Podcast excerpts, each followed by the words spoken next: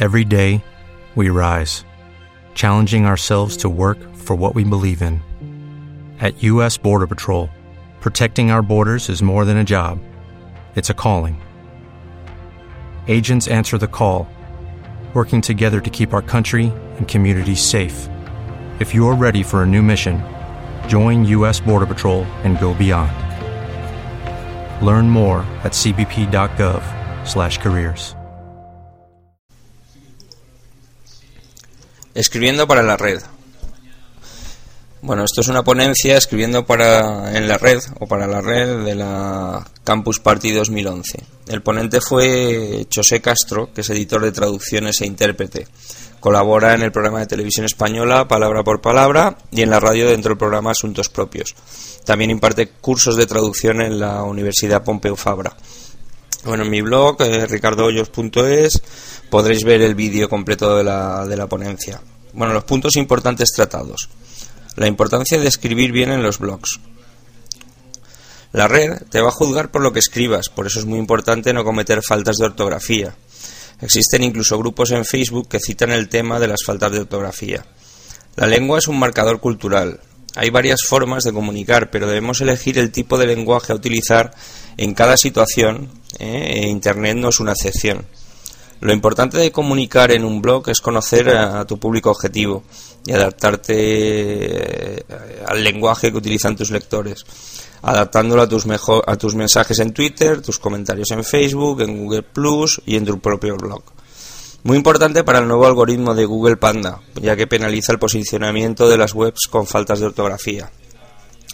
Hablando de las redes y tomando como punto de partida el, el SMS del teléfono, eh, José Castro no está de acuerdo con las aserciones que afirman que los SMS van a destruir el lenguaje, ya que lo único que hacemos es adaptarnos al medio utilizado. Eh, está muy, muy cortado el número de caracteres. Cuando surgió Twitter se creyó erróneamente que ocurriría lo mismo, pero ha resultado todo lo contrario. Los tuiteros escriben muy bien sus mensajes en 140 caracteres, aunque en mi opinión algunos no. ¿eh? Bueno, el post o artículo. Aquí José nos habla de la pirámide invertida. Nos aconseja un título de seis palabras y como mandan los cánones periodísticos, utilizar las cinco W, estos en inglés. ¿eh? ¿Quién, qué, dónde, cuándo, por qué y cómo? Estos son un pilar de la comunicación tanto en periodismo como en Internet. Las imágenes también son muy importantes, pero no deben exceder de 400 o 600 píxeles, siempre centradas o justificadas. En cuanto a SEO, es importante el de la imagen. Esto es fundamental. Eso es el texto alternativo.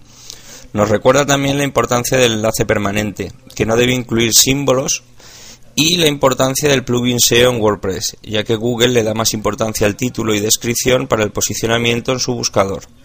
En Internet se ha cambiado el formato de párrafo de sangría en español por el formato americano.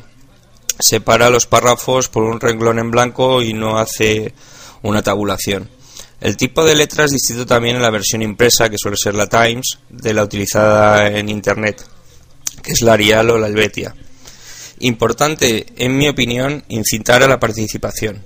Nos aconseja también utilizar Google Insigns para escoger las palabras claves. Si tú decides escribir en, en, Internet, estás expuesto a la opinión de los internautas. Te encontrarás con críticas que debes de saber capear y no debes tomarlo como algo personal ya que nuestra cultura latina tiende a poner comentarios más negativos que positivos. No siempre un comentario es negativo, a veces algunos internautas no sabemos expresarnos bien con letra escrita y suena distante. No te enfrentes nunca a una crítica, rebátela sin enfrentamiento y sobre todo discúlpate.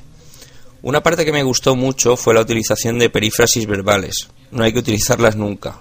Un, ejemplo un ejemplo de ellas es en las estaciones del tren, que dice el mensaje, el tren va a efectuar su entrada, cuando lo correcto es decir el tren va a entrar.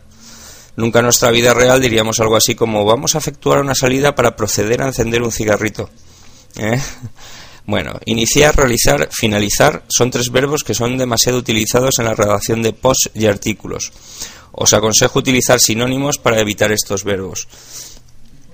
Una acción muy importante a la hora de redactar y al final publicar nuestros artículos o posts es aplicar la triada de José Castro, ordenar, redactar y podar.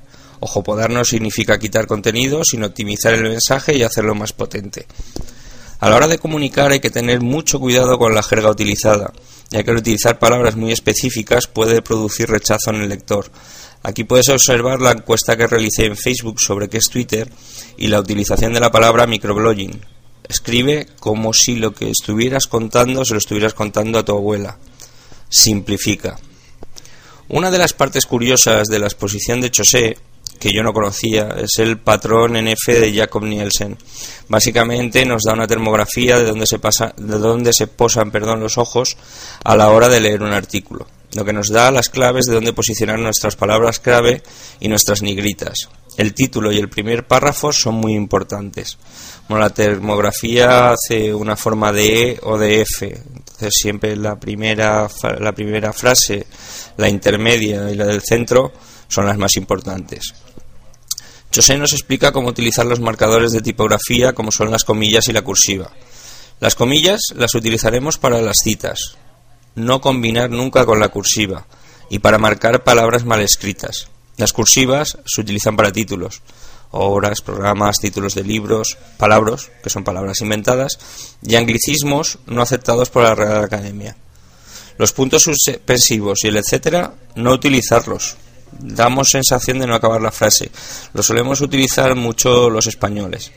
Bueno, aquí Chose nos da unas indicaciones sobre webs de consulta una sería Fundeu, busconrae.es, wikipedia.org, elcastellano.org, manualdestino.com. Y nos da un consejo para hacer búsquedas específicas en una web en, concreto. En el buscador de Google ponéis San Francisco, gentilicio, site dos, site dos puntos, fundeu.es. Esto no será la búsqueda del gentilicio de San Francisco, solo en la web de fundeu.es. Bueno, desde aquí quiero agradecer a Chose Castro, eh, al cual le podéis seguir en Twitter como arroba Chose Castro, esta estupenda ponencia, y a la organización de la Campus Party 2011 por la utilización de su vídeo. ¿Qué opinas sobre esta ponencia? ¿Seremos capaces de comunicar mejor a través de nuestros pods en el blog, los tweets, los comentarios de Facebook o Google Plus?